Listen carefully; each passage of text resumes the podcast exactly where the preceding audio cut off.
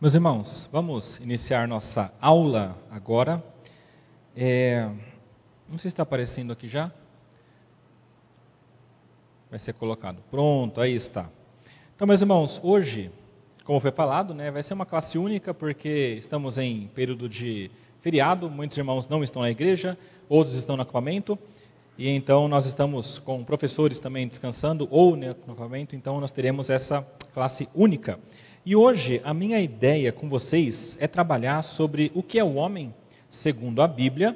Na verdade, seria a parte 2 de uma aula que eu já dei há muito tempo atrás. E porque faz muito tempo, eu vou relembrar alguns pontos com vocês, tá? Mas o, o, o foco hoje será entender o que há de errado com o homem, qual que é o problema do homem e como que a gente faz para resolvê-lo ou não? Como que a gente consegue fazer alguma coisa sobre isso? Vamos fazer uma oração? Pedir para que Deus nos capacite nesse momento? Senhor nosso Deus, nosso Pai, nós queremos agradecer a Ti pela oportunidade, Pai, de estarmos neste local, não apenas adorando ao Teu nome, mas também aprendendo muito de Ti.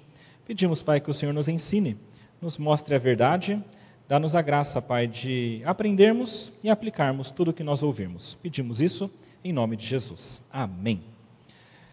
Meus irmãos, como é praxe em uma aula, se você tiver perguntas, levante uma de suas mãos, fale que você será ouvido e a gente pode caminhar assim, como não temos tantas pessoas também, fiquem bem à vontade para fazerem perguntas e a gente tentar ah, respondê-las dentro do possível. É, só para vocês entenderem o que nós vamos tratar hoje. Na aula anterior, que depois, se você tiver interesse, você pode assistir tá no YouTube, ela está tá, tá lá ah, após os irmãos. O conteúdo que nós tratamos lá foi, primeiro, cosmovisão bíblica, e segundo, o homem segundo a Bíblia, uma antropologia. E hoje a gente vai tratar sobre esses dois pontos aqui: o problema do homem e a solução para o problema do homem. Como eu falei, já faz muito tempo, eu duvido que algum de vocês tenha isso fresco na memória, se você lembra dessa aula, mas é por isso então que eu vou trazer um pouquinho do que eu falei no passado, para a gente conseguir caminhar bem. Veja, na aula passada eu falei sobre a cosmovisão bíblica, eu falei um pouquinho sobre isso.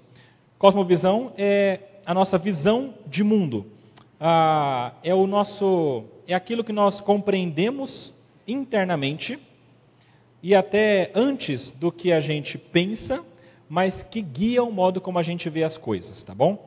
Então, em termos simples, seria isso. Tem um, tem um texto interessante, Romanos 12, versículo 2, que fala: Não vos conformeis com este século, mas transformai-vos pela renovação da vossa mente, para que experimenteis qual seja a boa, agradável e perfeita vontade de Deus. Então, a ideia, quando eu falo sobre cosmovisão, é entender que nós temos uma série de pressupostos que a gente aceita por serem verdadeiros, que nós nos comprometemos com eles e por causa disso nós vemos o mundo de uma determinada maneira. Então é por isso, por exemplo, que uma pessoa que é naturalista e humanista, ela vê o mundo como apenas um amontoado de matéria e células, essa pessoa nessa cosmovisão dela, ela vai olhar, eu vou trazer o exemplo de novo do aborto, vai olhar para o aborto e falar, olha, pode abortar porque é só células se formando, nada além disso. Tá? Cosmovisão humanista, naturalista, materialista. Tá bom? A nossa é diferente. Nós cremos que é Deus quem dá a vida, Deus existe, Ele forma essa vida e essa vida está sempre no controle dele e Ele que tem direito sobre a vida. Então nós não, então o negócio do aborto não é correto. Uma cosmovisão que vem do que a palavra de Deus diz, tá bom? Então, em termos simples, de novo, se você tem interesse sobre isso, assista a aula que eu dei anteriormente, porque lá eu explico um pouquinho melhor essa questão.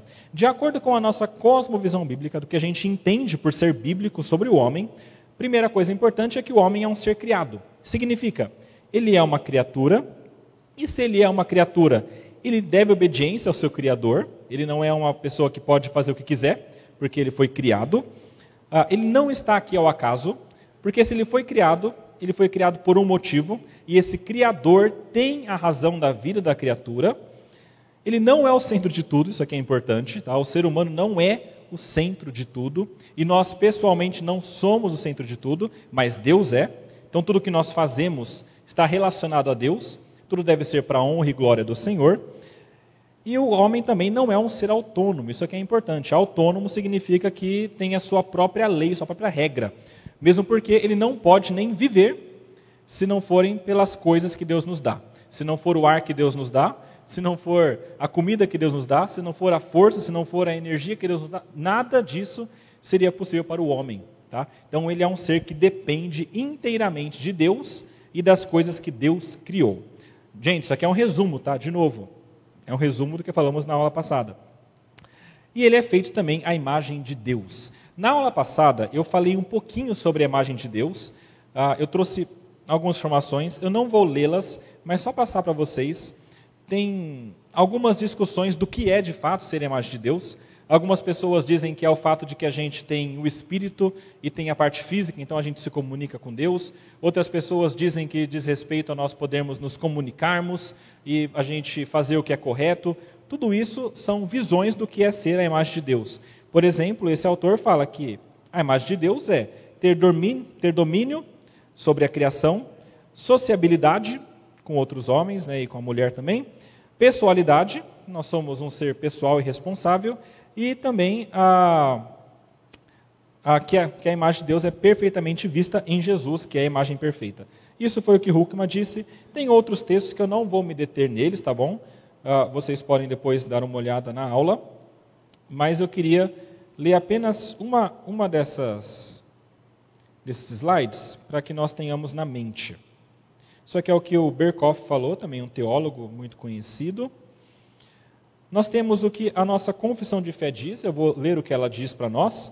O que é ser feita a imagem de Deus? É, de acordo com a pergunta 17 do Catecismo Maior de Westminster, é: depois de ter feito todas as mais criaturas, Deus criou o homem, macho e fêmea, formou-o do pó e a mulher da costela do homem, dotou-os de almas viventes, racionais e imortais.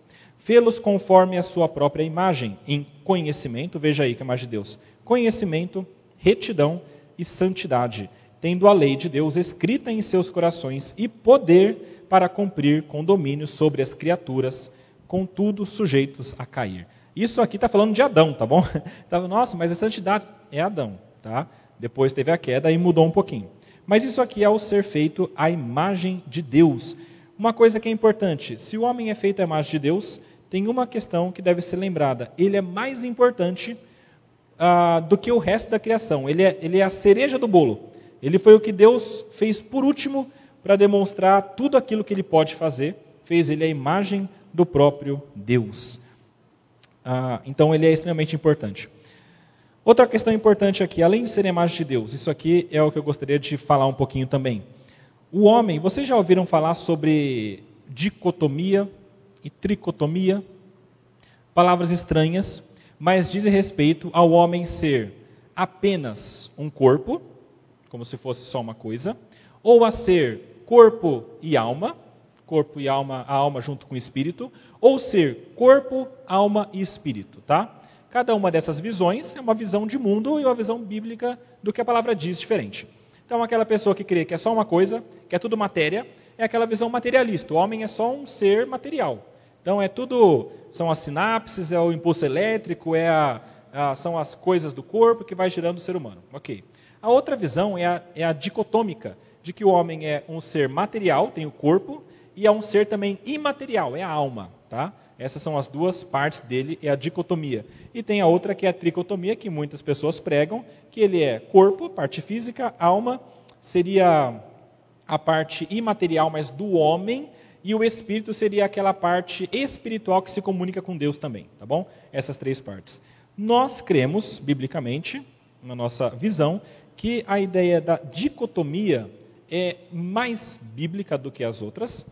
O homem é apenas corpo e alma e espírito junto, tá? Alma e espírito, na palavra de Deus, se vocês depois fizerem um estudo, vocês verão que elas sempre aparecem uma substituindo a outra, às vezes aparece um, às vezes aparece o outro, e querem dizer é a mesma coisa, é a parte imaterial que a gente não pode tocar do homem. Inclusive aqui eu, eu trouxe uma definição que é de um homem chamado uh, Huckman, e ele falou que o homem é uma unidade psicossomática. Psico, essa parte em vermelhinha, tem a ver com a alma, tá? psique. e a somática tem a ver com, os, é com a soma, que é, a, que é o corpo. Então, o homem é uma unidade, é uma coisa só, mas ele, ele tem o corpo, que é o físico, e ele tem o imaterial, que é a parte da alma, tá bom? Então, isso aqui é o que é mais bíblico sobre o que é o homem. E isso é importante para a gente entender também o que deu de errado com o homem, tá bom?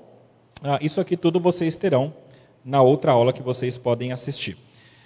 Ah, significa que o homem não é apenas um receptáculo para a alma, como gregos acreditavam, que a matéria é má também não significa, mas que a alma é a parte imaterial do homem, tá?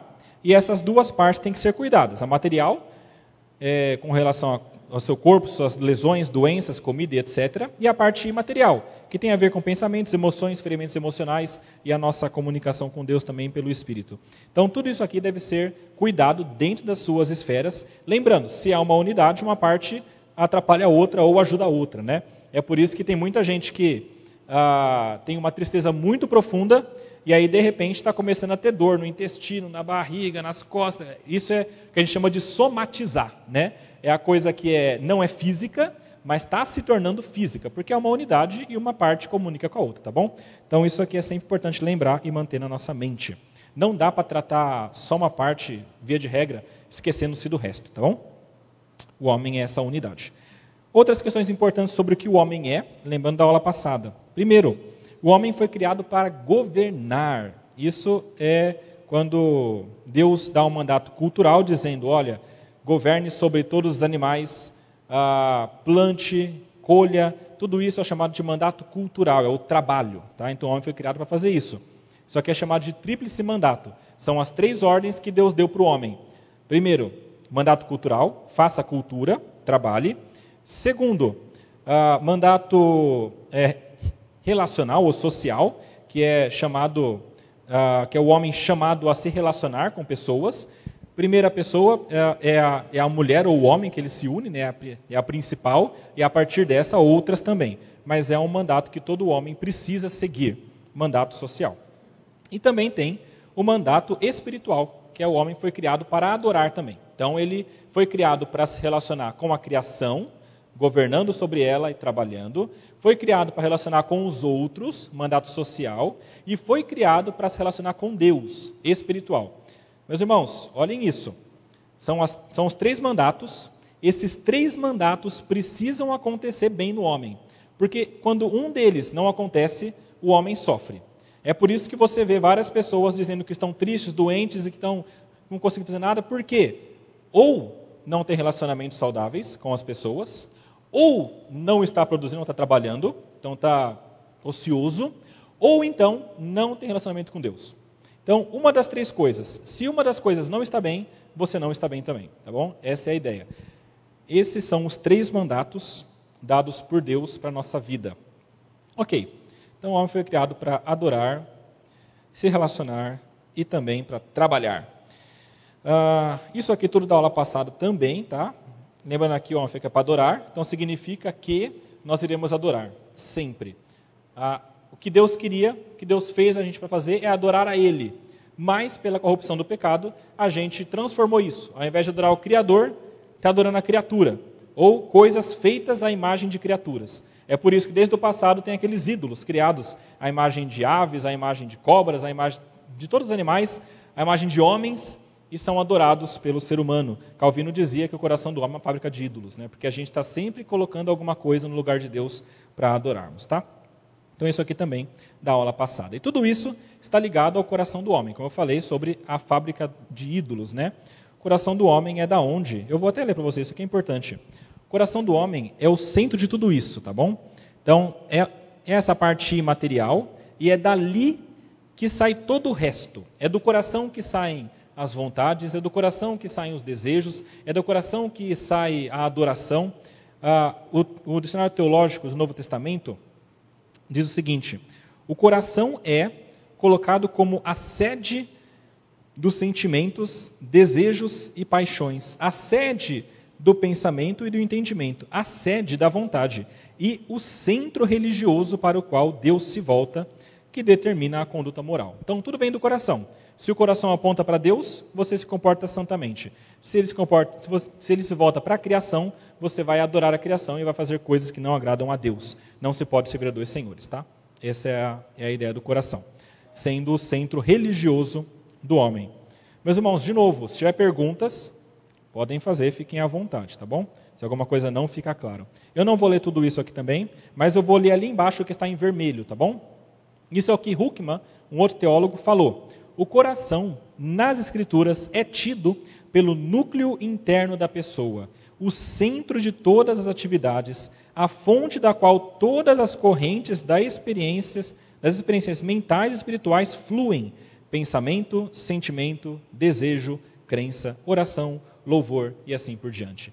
Tudo isso vem do coração, essa parte mais interna. Então, o coração não é só sentimento, não é só eu amo fulano, eu gosto, não, não é isso também está incluído, mas o coração é muito mais do que isso. Tá bom? Então nós vimos essas duas coisas, certo? Isso aqui foi apenas uma recapitulação da aula passada e hoje nós veremos isso aqui, ó. O problema do homem e a solução para o problema do homem. Primeiro, qual é o problema do homem? Lá no início nós sabemos que o ser humano foi criado de maneira boa. Gênesis 1, versículo 31 fala: Deus viu que tudo que tinha feito e era muito bom. Houve tarde de manhã no sexto dia. Ele criou todo mundo. No final, ele cria o homem, olha para tudo e fala: é muito bom. Então, o ser humano está dentro disso. O ser humano, no início, era muito bom. Mas, quando a gente olha para o ser humano hoje, a gente percebe que alguma coisa mudou. Hoje, o ser humano é um ser doente em vários aspectos, desde o físico até o espiritual. Então, a gente sabe que o ser humano ele tem diversas dificuldades tanto morais quanto físicas de todos os tipos. Pensando em maldade, por exemplo, o homem hoje, quando a gente pensa um pouquinho, ele se alegra muitas vezes com a maldade e na dor alheia. A gente vê isso acontecendo, pessoas que fazem maldade e isso traz alegria para o coração. Por quê? O que aconteceu com o homem que era tão bom? É uma criatura que muitas vezes, por mais que se esforce sozinha, ela não consegue se livrar de hábitos terríveis e de práticas imorais. Por quê? É um ser que alguma coisa aconteceu que mudou. A humanidade atual é totalmente depravada e segue destruindo a si mesma e o resto da criação. Quando a gente olha para tudo o que está acontecendo, a gente percebe que o homem que deveria cuidar da criação é aquele que, na verdade, destrói. E isso porque ele inverteu tudo o que Deus havia ordenado. A razão de tudo isso é fundamentalmente teológica. Tá? Então, de novo, questão de cosmovisão. Muitas pessoas que não têm uma visão bíblica das coisas vão entender, não, o homem nasce bom e então a sociedade vai corrompendo. Não, não é isso que a palavra diz. A palavra mostra para a gente que o homem, quando nasce, ele já nasce corrompido e por uma questão ah, muito importante. Veja só algumas coisas que nós temos visto. Eu citei já elas porque são as duas coisas que aconteceram nessa semana que pegaram muito. Ah, nessa semana aconteceu a descriminalização do aborto lá na Colômbia a bebês de 24 semanas. Ou seja, bebês desse tamanho. Então, esse bebezinho aqui que está lutando pela vida, nasceu prematuro e pode viver, não é impossível, muitos vivem. É um bebê que poderia ser matado no ventre da mãe, de acordo com essa descriminalização. É, por quê? Porque o homem parece que inverteu alguma coisa. Né? Parece que ele esqueceu daquilo que Deus ah, trouxe. O, o outro fato que tem acontecido, a gente tem visto, é a guerra lá na Ucrânia e na Rússia, né? Uma série de detalhes uh, geopolíticos né, que são importantes, mas que não vem ao caso agora. Mas o ponto, o que vem ao caso agora é isso que vai acontecendo. Né? São pessoas que foram feitas à imagem de Deus sendo destruídas. Uh, cada vez mais, não apenas o seu corpo físico, mas tudo aquilo que é imaterial também, inclusive a sua honra, e essas pessoas vão sendo cada vez mais destruídas pela guerra. Aqui tem inclusive um, um caso que aconteceu agora mesmo. Uh, aqui é um tanque de guerra passando em cima de um carro. E aqui está o carro e o senhorzinho que estava lá dentro, lá na Ucrânia. Então vieram com um tanque, ah, vou passar em cima do carro. Passaram. Por quê? Maldade? Possivelmente. O homem não morreu aparentemente, tá? o senhorzinho, graças a Deus. Mas, meus irmãos, por que tudo isso? Por que será que o homem, então, é tão mau? E a gente sabe que a resposta bíblica é a queda do homem. Lá em Gênesis 2, relembrando né, que a palavra diz, 16, 17, Deus dá uma ordem, fala, Adão e Eva, vocês foram criados, vocês podem comer de todos os frutos, mas não podem comer deste aqui. A árvore do conhecimento do bem e do mal, vocês não comam desse fruto, porque quando vocês comerem, vocês vão morrer. Adão e Eva, nós sabemos, eles decidiram, ao invés de obedecer a Deus, obedecer a voz da serpente. Ao invés de obedecer a palavra de Deus, obedeceram o que o diabo falou. E aí distorceram o que a palavra diz. Então começaram, olha, é, é bonito esse fruto, acho que dá para comer. Ah, mas Deus não falou para não comer, não comer. Ora, Deus falou para não comer nem tocar, mas eles começam a distorcer aos poucos a palavra de Deus, chegando ao ponto em que eles percebem, ah, acho que não é tão ruim assim. E são convencidos pelo Satanás de que Deus não quer que vocês para que vocês não sejam como ele. E então eles comem do fruto e caem, não só eles, mas toda a, a, a humanidade junto. A palavra diz que o salário do pecado é a morte, Romanos 6, 23. E essa punição justa de morte não foi apenas sobre os dois, mas sobre toda a descendência deles. Todas as pessoas que vieram de Adão, ah, desde Adão, então, desde Caim, Enos, Sete, o pessoal todo que veio de Adão, e somos todos nós, vieram pendurados nessa pecaminosidade dele. Então, todo mundo que nasce hoje, nasce pecador, como Adão e Eva se tornaram. Isso lá em Romanos 5,12 fala muito claramente que existe primeiro Adão, que é por quem veio a morte ao mundo. E depois tem o segundo Adão, que é Jesus, por onde vem a salvação e a vida. Ou você está em Adão, na morte, ou você está em Jesus, segundo Adão, com a vida. Tá bom? Ah, então, olha, houve essa queda do homem. O que, é importante aqui, então, a gente entender? O que significa, de fato, essa morte? Tá? Porque lá no início Deus falou: certamente morrerão. Mas passa um pouquinho a gente pensa, vai cair um raio. E não acontece isso. Eles não morrem imediatamente. Eles não caem duros, como já aconteceu. Lembra-se do caso de Ananias e Safira? Ananias e Safira foram falaram: Olha, estamos entregando tudo, não entregaram tudo, mentiram ao Espírito Santo, e Deus então matou os dois, na hora. Morreram, porque não se arrependeram. Não foi aqui o caso com Adão e Eva, mas aconteceu sim um tipo de morte. Morte, meus irmãos, na Bíblia, é essa consequência do pecado. Se você olha para o mundo e pergunta: por que tanta morte? Pecado. Por que, que tem que morrer? Pecado. Tá? A morte é uma consequência do pecado. Adão e Eva, como eu falei, não morreram de imediato, não no sentido que a gente está acostumado, tá? Para a gente entender como que eles morreram, a gente tem que entender o que, que é essa morte de fato. E a, a morte, as consequências dessa morte, elas são divididas em dois tipos. A primeira é a judicial, isso tem a ver com o pecado. O pecado traz uma consequência, que é essa culpa. E o pecado traz uma segunda consequência, que é uma questão mais prática, que é chamada de corrupção. Então é assim: quando o homem pecou, lá no início, quando o homem peca hoje, ele tem essas duas consequências. Primeiro é a culpa do pecado, e o segundo é a corrupção do pecado. E eu vou explicar essas duas para vocês, tá bom? Culpa do pecado, corrupção do pecado. O que, que isso gera em nós? A culpa é aquela ideia jurídica. Então, o homem, por não obedecer à ordem divina, se torna culpado de desobedecer a Deus. E a ideia aqui é semelhante ao julgamento criminal. Então, desobedecem, o juiz dá o julgamento e fala: você é culpado por ter feito isso. E ele é, ele é condenado de acordo com o código vigente da época. No caso, o código divino dizia a pena de morte. Tá? Então, ele descumpriu e Deus falou: a culpa que você tem vai te trazer a morte. Tá bom? Isso é por conta da culpa. E morte, meus irmãos, na Bíblia tem a ver com separação de Deus. Aqui está um ponto importante. Primeiro, a gente pode pensar em morte espiritual. Isso aqui aconteceu logo que Adão e Eva caíram. Eles caíram e imediatamente ele perdeu sua comunhão com Deus.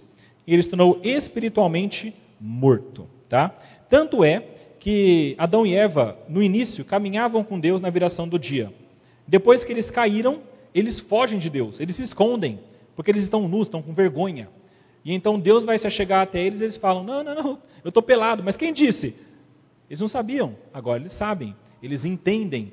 E, e, e essas coisas geram vergonha neles e vergonha por terem pecado. E isso quebra a comunhão. Tanto é que, ao invés de continuar conversando com Deus na viração do dia, eles se escondem. E Deus expulsa eles no jardim do Éden. Agora eles não têm mais a comunhão que eles tinham com Deus por conta do pecado. Isso aqui é a morte espiritual. Todo mundo nasce assim. Todo mundo nasce sem ter esse acesso perfeito com Deus. Segunda morte é a morte eterna. Essa é a condenação final do pecado, a, é, do pecador. E aqui eu estou trazendo para vocês a questão da culpa, tá bom?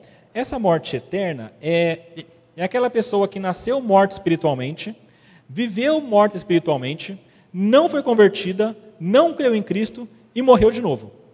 Morreu fisicamente. Quando ela morre fisicamente, ela passa para esse estado da morte eterna. Dali não tem volta. Não tem como receber a vida de alguma maneira espiritualmente, tá bom?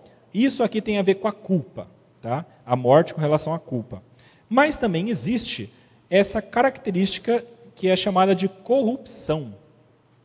Isso aqui é importante, meus irmãos. Olha, além desses efeitos espirituais, que é a morte espiritual e a morte eterna, ah, escatológicos também do pecado, existe também o efeito prático e atual e observável que decorre dos primeiros, tá?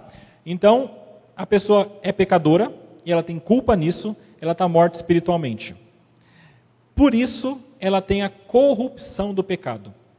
Então, a vida dela, o corpo dela, ela, como um todo, tem é, algo que está, vamos usar uma palavra, corroendo ela de dentro para fora. Basicamente isso é a corrupção do pecado, é chamada de corrupção. A corrupção do pecado, meus irmãos, tem a ver com a deturpação de nossas faculdades físicas, mentais e espirituais. Por que, que o homem faz tudo isso que ele faz tão errado? Porque ele foi deturpado. Fisicamente, mentalmente e espiritualmente. Eles ah, nós passamos a não ser mais como o primeiro Adão, o primeiro homem, mas uma versão inferior e mais suja do primeiro homem. Então Adão foi criado de uma maneira. Nós que viemos depois, depois da queda, somos algo assim, mas piorado, tá bom? Essa é a ideia. Hoje, por conta do pecado, nós estamos corrompidos. Quer ver? Abre aí em Filipenses 3, versículo 21. Tem um, um versículo bem interessante.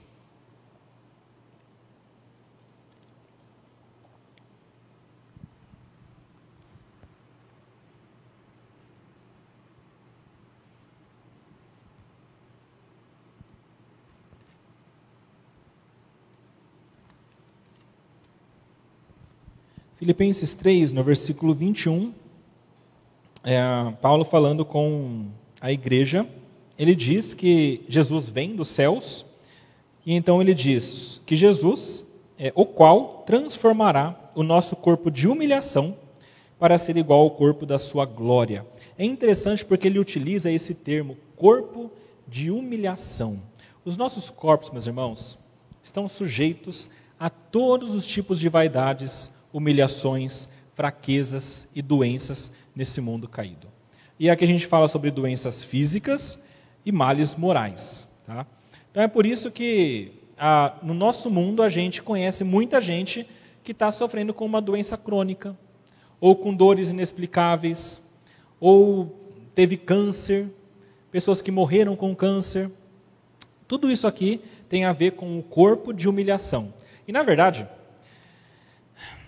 se você já viu alguém definhando em uma cama, você sabe o que, que Paulo está falando aqui de corpo de humilhação. Nós ah, nascemos de uma maneira, crescemos, desenvolvemos, e o nosso corpo aos poucos vai se deteriorando. E a gente acha que é alguma coisa na juventude. E a gente começa a crescer e percebe, mas eu não consigo fazer tudo o que eu queria. E aí começa a envelhecer e começa a perceber, nossa, mas eu consigo fazer menos ainda e vai chegando, eu não consigo fazer quase nada. E aí vai chegando ao fim da vida, seja por idade, ou seja por doença, e muitas vezes a pessoa se encontra numa situação tal que ela não consegue mais levantar, ver, falar, se limpar, tomar banho. É a humilhação do corpo, é o corpo de humilhação, é o corpo que veio por conta do pecado. E todos nós temos, e estamos sujeitos a estar dessa maneira, porque nós somos seres caídos. Então nós temos doenças físicas e inclusive aqui está a morte, tá? E os males morais, tá? Ah, e nesse sentido também a mente e os sentidos humanos também são afetados. Tá? A percepção do mundo, o julgamento que fazemos do mundo, tudo isso de uma maneira corrompida e, por consequência, a gente chega a conclusões equivocadas. Por exemplo, vou dar um exemplo aqui. É, guerras. Por que, que guerras acontecem? Porque pessoas com o coração corrompido fizeram uma leitura dos dias e das coisas e chegaram a uma conclusão. A conclusão pode ser: aquele país é meu inimigo e eu tenho de lutar, eu tenho que destruí-lo para continuar vivo. É uma visão de mundo. E às vezes não é a visão correta. Pode ser que não. Pode ser que tivesse uma saída diplomática e isso aconteceria. Mas dessa maneira foi que ele julgou. E a nossa mente, que é incapaz de conhecer todas as coisas e de compreender tudo perfeitamente, vai sempre estar sujeita a julgamentos e conclusões equivocadas. E isso se dá em todos os campos. Eu trouxe aqui ah, dois interessantes, que é o das ciências. E eu trouxe aqui especificamente das ciências, por quê? Muita gente olha para o que é dito científico, para o que os cientistas descobriram, e falam o seguinte: olha, o que o cientista falar, a conclusão dele é verdade. Mas, até os cientistas, adivinhem, são pecadores. Até a mente deles, adivinhem, está corrompida. E até eles vão chegar a conclusões que têm a ver com o que a mente corrompida deles está pensando. E, e a visão de mundo, às vezes materialista, às vezes humanista e não bíblica. É por isso que muitas vezes os dados científicos podem estar corretos, os dados frios, os números, mas a conclusão pode ser diferente do que a realidade. É por isso que a gente não pode confiar cegamente na ciência, porque a ciência é feita por seres humanos e por isso ela pode ser muito falha. É por isso que, ano após ano, aparecem novas descobertas. Talvez o exemplo maior disso é o ovo. Né? Eu não sei se agora a gente pode ou não pode comer ovo. Se agora mata ou não mata. A cada vez é uma coisa, ó, é não pode, agora pode, agora não pode, agora não pode, agora pode. Por quê? Descoberta científica vai sendo cada vez mais construída. Eu não estou falando que a gente tem que ser contra a ciência, tá bom? Mas a ciência tem que ser bem feita e tem que ser vista dentro do seu espaço. Ah, se ela for bem feita, ela é de fato traz a realidade. Ah, já foi dito, eu eu creio que tenha sido ah, eu não vou arriscar o nome. Eu não vou arriscar o nome, mas meus irmãos, ah, não, vai. Foi, eu creio que foi Bacon que disse isso. E ele disse o seguinte: que a ciência, quando ela é pequena, mal feita, ela nos afasta de Deus. Mas a boa ciência, bem feita, nos aproxima de Deus. Por quê? A má ciência nos leva a conclusões erradas. E isso às vezes nos faz pensar: Deus não existe, Deus não fez isso, não fez aquilo, foi evolução, por aí vai. E a ciência bem feita, ela nos aproxima de Deus, porque ela mostra, existe um Criador, e Ele criou dessa maneira, e a gente tem que adorá-lo. Tá bom? Essa é a ideia. E também aqui a questão religiosa. No campo religioso, nós temos várias conclusões equivocadas, porque o homem é pecador. É por isso que tem muitas religiões no mundo e as pessoas meio perdidas vão acreditando no que elas ouvem, tá? por conta do pecado do homem, ele não consegue ver, ouvir ou entender claramente a palavra de Deus. Atos 28, 27 fala isso. É só Deus que pode dar iluminação para esse conhecimento. E por fim, meus irmãos, a corrupção inclui, logicamente, a morte física. O Huckman, que é aquele teólogo que eu citei anteriormente, ele diz o seguinte: depois de o homem ter pecado, ele imediatamente morreu no sentido espiritual. E por causa disso ficou sujeito ao que chamamos de morte eterna aquela morte que não tem volta. Separação eterna da presença amorosa de Deus. Ao mesmo tempo, o homem entrou num estado no qual a morte corporal se tornou agora inevitável. Então, a morte corporal é uma coisa que vai acontecer inevitavelmente com todas as pessoas. Salvo alguns que Deus queira levar, como aconteceu com Enoque, né? como aconteceu a, a, a, com Elias, com, quando ele vem e pega e leva e não conhece a morte. Mas é raro. Só conheço dois casos até agora. Uh, e tem aqueles que a morte é revertida, que são ressuscitados. Aconteceu também na história. Mas a grande maioria é isso: nasce, vive e morre fisicamente. E isso tudo, meus irmãos, leva também à ideia do coração corrompido. Tá? Ah, a corrupção do pecado não fica só na parte externa, não fica só no corpo de humilhação, mas também adentra as maiores profundezas do ser humano. A palavra diz para gente que o coração do homem é mais enganoso do que todas as coisas e desesperadamente corrupto. É ali que se deu a maior corrupção por conta do pecado. É o centro religioso do homem que foi afetado. Isso transformou sua adoração e inverteu o senhorio da sua vida. Então, aquele que antes adorava a Deus, agora adora a criatura, como nós já citamos. A parte do coração do homem eu falei para vocês no início e li um pouquinho. Ah, mas é importante sempre lembrar, é do coração que é né, que parte a nossa religião, a nossa adoração a Deus. João 12, 40. Abre aí, João 12, 40, para vocês verem, falando sobre a importância do coração na vida do cristão.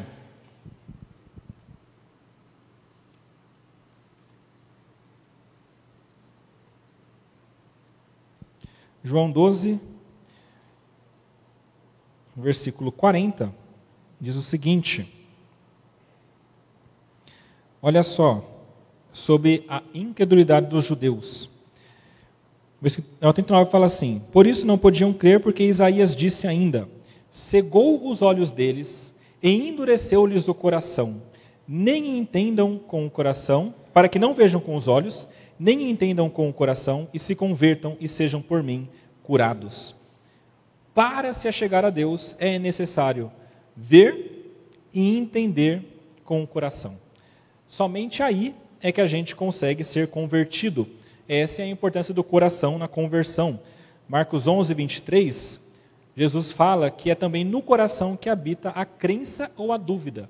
Vocês podem ler em casa depois os textos. Lá em Romanos 10, versículos 9 a 10, diz que para nós termos salvação é necessário crer com o coração e também confessar com os lábios mas é no coração, na parte imaterial interna do ser humano, que tudo isso se inicia. E isso evidencia para nós que o coração é tido como centro de onde habita a fé do homem. Onde está a minha fé? No coração. É de lá que vai sair a sua crença em Deus. De novo, Huckman, essa citação que eu já falei para vocês, que é a escritura é tido núcleo interno da pessoa, o centro de todas as atividades, a fonte, e, e aqui fala sobre a oração, o louvor e assim por diante. Tudo isso vem da parte do coração do homem. Agora, como nós vimos, o coração está corrompido. E esse é o grande problema do homem. Enquanto o homem antes da queda tinha a sua adoração no Criador, seu amor último e a sua esperança firmados em Deus, o homem caído passa a entregar a sua adoração e vida a outros deuses criados. É assim que vive o homem hoje. Ele deposita a sua esperança no dinheiro, a sua segurança, na família, nos estudos, nas drogas, na bebida e tantos outros. É assim. O homem deveria viver para Deus e entender que Deus é a fonte da sua segurança, que Deus é, é a fonte da sua alegria. Mas ele inverte, ele coloca o Criador no lugar da criatura e a criatura no lugar do Criador. Então, ao invés de adorar a Deus e buscar em Deus a sua segurança, por exemplo, ele busca algo que foi criado e coloca o dinheiro. Ora, como que eu tenho segurança nessa vida? Se eu tiver um bom emprego e muito dinheiro. Aí eu estou tranquilo. Por quê? É o entendimento de que o dinheiro é aquilo que traz segurança. Isso é uma adoração invertida. É você achar que, ao invés de Deus te dar segurança, é o dinheiro que vai. Lê do engano. Basta uma guerra para a gente perder tudo. Eu vi lá na Ucrânia as pessoas indo para os bancos 24 horas para pegar tudo que tinha lá na conta. Porque vai que o governo confisca tudo, vai que ele pega tudo para trazer mais armas. Não sei. Mas não é o dinheiro que traz segurança. Porque o dinheiro pode ir rapidinho, sem a gente perceber. A esperança não pode estar no dinheiro, a segurança não pode estar no dinheiro, nem na família nem nos estudos. Veja, meus irmãos, tudo isso que a gente coloca acima e diz: se eu tiver isso, eu estarei feliz, seguro e alegre, e isso não é Deus, então isso pode ser um ídolo no seu coração. Se eu tiver uma família, eu serei feliz. E cadê Deus? Família é uma coisa boa. E a gente deve buscar ter isso, não tem problema nenhum. Mas ela não pode estar no lugar de Deus. É a criatura no lugar da criatura e Deus no lugar do Criador. Essa é a ideia. E a gente busca então essas coisas em coisas criadas, tá? Eu coloquei aqui também bebidas, drogas, que são aquelas coisas mais conhecidas, né? Ah, pessoas que buscam algum alento da vida nessas coisas. A diversão, alegria, busca em drogas, em bebida, porque esquece dos problemas da vida, tá? Então isso também é inverter. Você deve buscar esse tipo de coisa em Deus, que é o seu Criador, e não nessas coisas criadas. O homem caído coloca o seu amor nas coisas criadas e esquece-se do seu Criador. Isso aqui, meus irmãos, é a corrupção do nosso coração. E tudo isso, em última instância, para servir o Deus maior. Quem que é o Deus maior do coração corrompido? Não é Deus, tá? É o próprio eu. Tudo que o coração corrompido faz é para alegrar o próprio coração. É assim. Por que, que alguém quer tanto uma boa profissão e dinheiro? Porque ele quer ser feliz e relaxar. Para ele. Por que, que ele quer tanto ascender no trabalho ou um cargo político? Porque ele quer ser colocado nas alturas e ter um nome conhecido pelas pessoas. Por que, que ele gasta 30 horas postando no Instagram? Porque ele quer que pessoas curtam a vida dele e que reconheçam que essa pessoa é grande. E é o próprio eu. Tudo o que sente, pensa e faz é para satisfazer esse novo senhorio usurpador.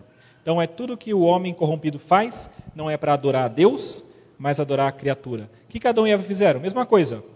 Eles estavam no jardim e pensaram: oh, eu quero outra coisa, quero coisa diferente. Ah, eu acho que eu quero ser igual a Deus, então eu vou comer esse fruto. Que foi o engano da serpente. Vocês serão como Deus é. E eles caíram nisso.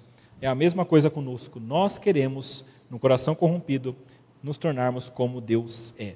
Que implicações que tem, meus irmãos, importantes? Desarmonia e guerras. Ah, e eu trouxe, de novo, aqueles dois pontos que a gente está vendo nessa semana: a guerra e o aborto. Desarmonia em guerras. Tiago 4, versículo 1 a 3 fala o seguinte: De onde procedem guerras e contendas que há entre vós?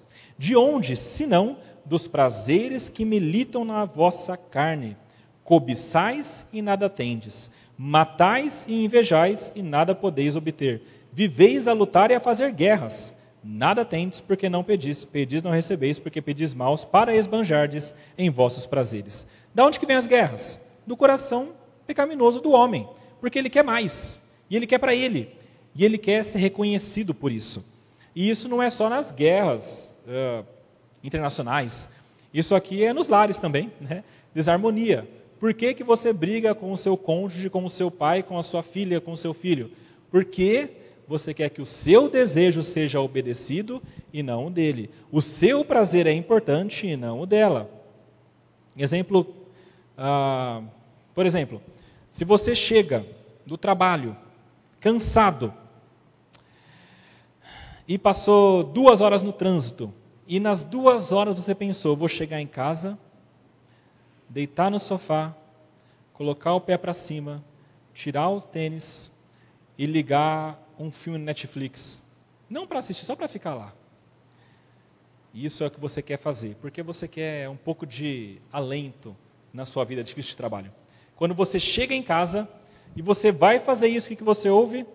Fulano, seu filho caiu, tem que ir para o hospital. Ou, Cicrano, vai ter que arrumar o chuveiro porque ah, não está funcionando direito, você vai ter que fazer alguma coisa ali. Ou, olha, tem que lavar a louça tem que limpar a casa, tem que fazer isso, tem que fazer compra, tem que fazer aquilo. Não, mas eu quero deitar no sofá, só um pouquinho. E aí começa aquele conflito. Por quê? Porque a gente tem expectativas, a gente quer supri-las, a gente quer se alegrar com elas e ter essa, essa ideia aqui de ah, nossos prazeres, ao invés do outro. E o outro é a mesma coisa. E daí surge o conflito, as guerras e a desarmonia. Meus irmãos, isso aqui é desde um lar pequeno até os conflitos maiores, tá? Só mudam as desculpas, mas a, o motivo é a mesma, é o mesmo. É o nosso eu querendo prevalecer sobre o eu do outro. Basicamente isso. Outra implicação é assassinato, né? Então eu falei sobre aborto. A 1 João 3,12 fala que Caim, que era do maligno, assassinou o seu irmão. E por que assassinou? Porque as suas obras eram más e as de seu irmão eram justas. Ele queria ser reconhecido como justo ao invés do seu irmão. Ele, ao invés do seu irmão. De novo, o eu no, em primeiro lugar. Marcos 12, 3 fala o seguinte: ah, que amar Deus, que nós temos de amar a Deus de todo o nosso coração, todo o nosso entendimento, toda a nossa força, e amar ao próximo como a nós mesmos. Ah, e aqui, de novo, isso vai contra o coração pecaminoso. O coração corrompido quer amar a si acima de todas as coisas, depois a Deus, por último o próximo. Né? Primeiro eu, que eu sou mais importante, depois os outros. Se der, eu vou glorificar a Deus na igreja, mas eu não quero atrapalhar a minha vida. É, primeiro a nós e depois a Deus e depois outras coisas. Isso aqui tem a ver com o coração corrompido. E a pergunta então que a gente faz: como é que nós podemos resolver essa situação? É possível restaurar o homem ao seu estado original, como Adão era, reverter essa morte espiritual, essa morte física, essa morte eterna? Meus irmãos, o problema aqui, como a gente viu, é o pecado. Tá? Ah, é o grande causador da miséria humana. É o pecado. Em Efésios 2, versículo 1, fala que os homens nasceram e estão mortos, naturalmente mortos em seus delitos e seus pecados. Lá no Salmo 5, versículo 4, fala que Deus não subsiste, não fica junto com o pecado. Isso é impossível para um Deus que é santo. Santo, santo. A única maneira de nós termos uma vida harmoniosa, de nós resolvermos a questão do pecado, da morte, da culpa, da corrupção, é se for removido totalmente o pecado. Quando o pecado for retirado, aí sim a gente não vai ter mais a culpa e nem a corrupção. E veja, meus irmãos, o homem por si só não pode fazer isso, né? Ah, será que a gente consegue fazer isso? É impossível. Nosso coração deturpado não consegue sequer enxergar essa realidade. As ações do homem são todas deturpadas e voltadas para o mal. A única maneira de resolver algo assim é procurar fora da gente. João, capítulo 8, versículo 34, ah, fala que os nossos desejos e sentimentos são escravizados pelo pecado. É aquele texto que fala que a verdade nos libertará. Mas o texto ele fala sobre isso. Fala que nós estamos escravizados pelo pecado em toda a nossa vida, sem Jesus. Salmo 53, Romanos 3 e 23 fala também que ninguém busca o bem, é aquele texto que fala que todos se extraviaram, não tem nenhum justo na face da terra. São todos perdidos e corrompidos. Ou seja, a resposta para isso, para a gente não ter mais o pecado, não está no homem, está além do homem. Mesmo porque é o único que pode tirar isso é Deus. E é engraçado porque o único que pode retirar o pecado é aquele que é o ofendido pelo pecado. Eu acho isso aqui sensacional. E como que Deus é gracioso. Ou seja, é, vamos trazer para uma situação nossa aqui, uma história hipotética. Ah, vamos supor que você ah, mata o filho de um, de um homem. E esse homem, você vai ser julgado e você percebe que ele é o juiz. Eu sei que não pode acontecer isso, tá? Mas imagina. E aí esse juiz, ele, ele, ele vai te punir e te culpar por isso. E, e ele é ofendido. Ele é aquele que sofreu e ele é aquele que está julgando. E esse mesmo juiz é aquele que fala: Ok, eu vou te perdoar. Eu vou eu mesmo pagar pelos seus, pelo seu crime contra mim. É, é o que Deus faz. Ele é o ofendido, ele é o que pode cobrar e ele é aquele que perdoa. E isso aqui é um paradoxo. Como é que Deus faz isso? É muita graça, muita misericórdia. Somente Deus pode remover o pecado e as suas consequências. E esse é o plano de Deus desde o início. Lá em Gênesis 3, versículo 15, tem aquele texto conhecido como proto-evangelho. É o, é o protótipo do evangelho, né?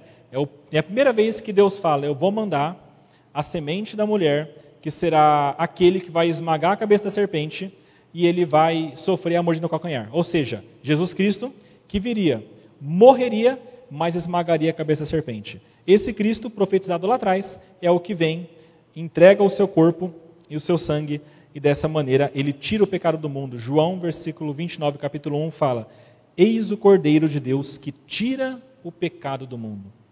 Cristo faz isso. com a morte dele, ele literalmente retira. Totalmente aqui, não, aqui a gente está sofrendo ainda. Mas vai se cumprir plenamente quando ele retornar. Essa é a nossa esperança. Assim também, a condenação da culpa é removida com a obra de Cristo na cruz. A condenação da culpa pelo pecado é retirada dos filhos de Deus e recolocada sobre o Filho de Deus. Então, aquele que é culpado, que é você, agora não é mais, porque quem ficou culpado foi Cristo. Como diz a palavra de Deus, maldito todo aquele que é pendurado no madeiro. E Cristo foi pendurado no madeiro, porque ele se fez maldição em nosso lugar. A gente que é o culpado não é mais, agora é Jesus, pela graça dele. O inferno destinado aos pecadores foi sofrido por Jesus na cruz. Por sua morte, ele trouxe vida aos que creem no seu nome. É muito interessante aqui quando a gente pensa ah, na morte de Cristo, ah, porque a nossa condenação de fato é removida. E eu acho interessante porque lá em Mateus 27, 46, existe aquele texto que Jesus diz: Deus meu, Deus meu, por que me desamparastes?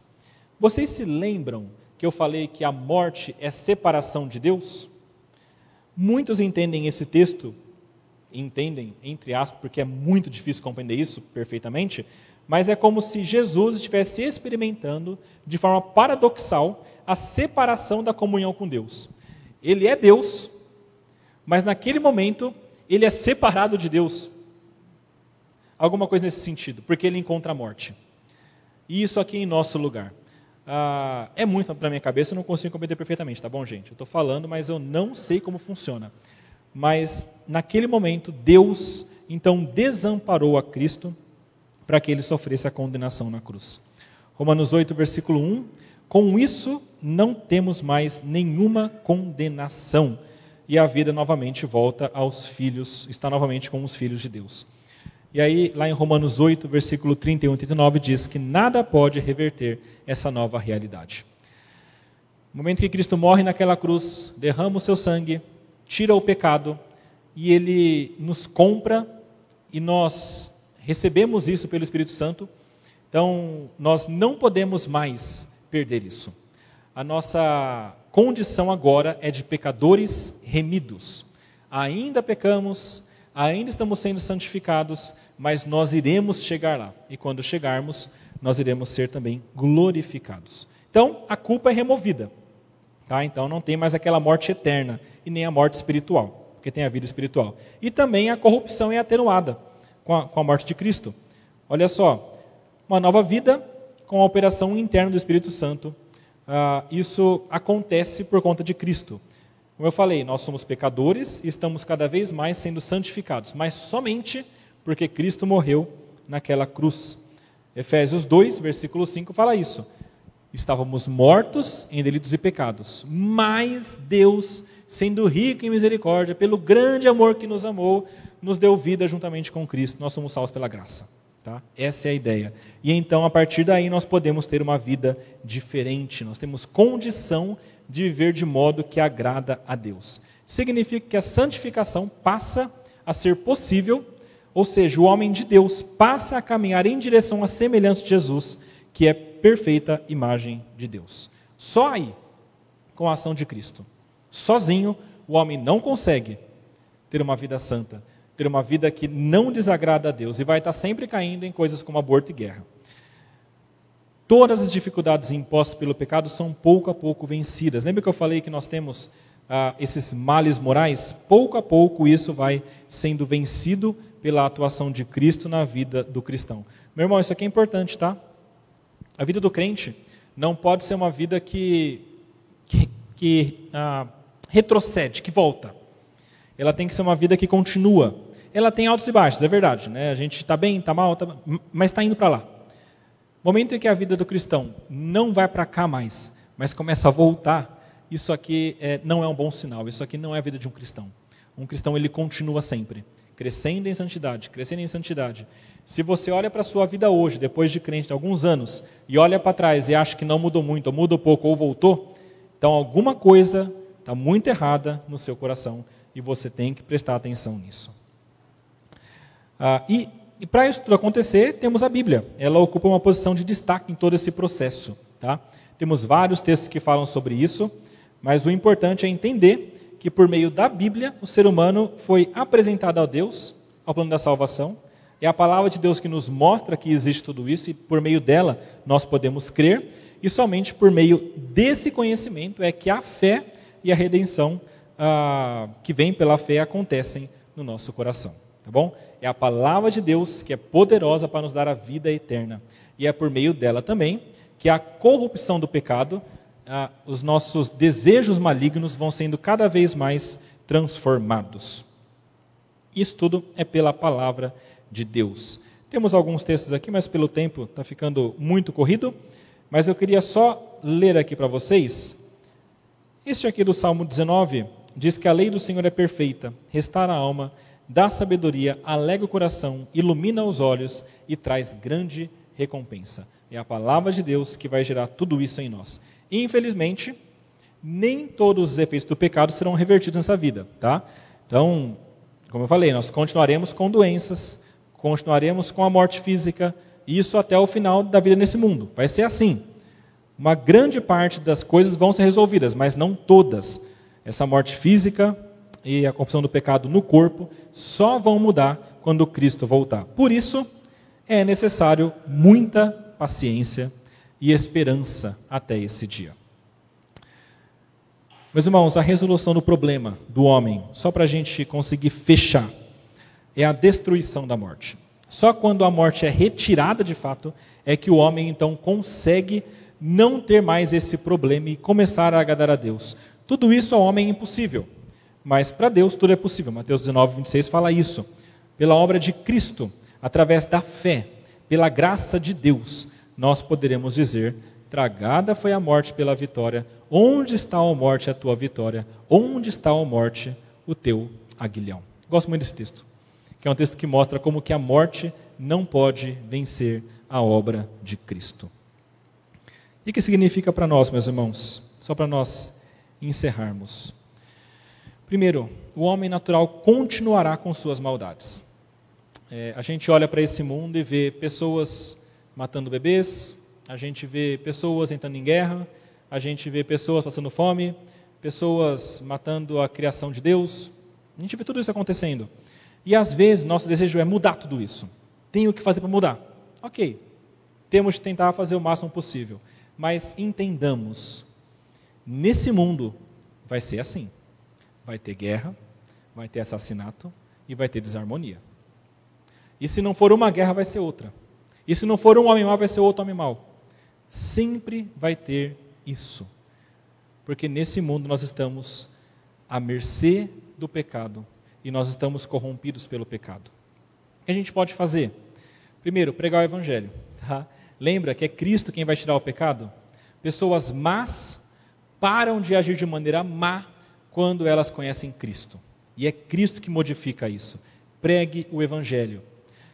Talvez você não vai conseguir pregar para os líderes, ok, mas prega para as pessoas que estão ao seu redor e dessa maneira se espalhe, vai chegando em outras pessoas e cada vez mais mudando a cultura, mudando a sociedade. É isso que nós entendemos. O Evangelho pode de fato trazer mudança nesse sentido. A única maneira de reverter o poder do pecado é por meio da retirada do pecado e isso só Jesus pode fazer. E também, importante, olha para frente. Na eternidade, aqui a gente está assim ainda, sofrendo com a corrupção e a culpa. Mas na eternidade nada disso terá. Na eternidade não tem mais choro, né? não tem mais dor, não tem mais nada disso que nos assola hoje. É por isso que a nossa esperança não pode estar aqui, mas tem que estar lá. Então, quando estourar alguma guerra, alguma coisa muito ruim acontecer, lembra, existe algo muito melhor na eternidade. E esse mundo vai ser assim até que Cristo retorne. E por último, muda a sua vida, tá? É, se você já conhece a Cristo, medite na palavra de Deus e pratique essa palavra. Por meio disso, Deus vai nos capacitar a deixar as garras do pecado para termos a vida em abundância. O que há de errado com o homem é o pecado, corrupção e culpa. Quem pode curar? Cristo, pela fé. E quando ele faz isso, nossa vida muda e aquele problema é retirado. Vamos orar? Pedir para Deus abençoar cada um de nós. Senhor nosso Deus, nosso Pai, nós queremos agradecer a Ti porque tu és gracioso. Apesar de nós sermos pecadores, termos caídos em Adão, o Senhor, pela sua graça, enviou o segundo Adão, Jesus Cristo, para morrer em nosso lugar. Nós somos gratos pelo sangue derramado naquela cruz e somos gratos porque fomos comprados por preço. Pedimos que o Senhor trabalhe nossa vida, para que nós tenhamos uma vida diferente, uma vida que agrada ao Senhor. Tudo isso por meio da Sua palavra. Isso nós pedimos e agradecemos em nome de Jesus. Amém. Meus irmãos, por conta do tempo, a gente vai encerrar aqui. Agradeço a todos. Se tiver alguma pergunta ainda, pode mandar lá no site da IPSA ou no YouTube e a gente responde por lá, tá bom? Ou a gente conversa depois também. Mas Deus abençoe, tenham um bom domingo e caminhem na presença do Senhor.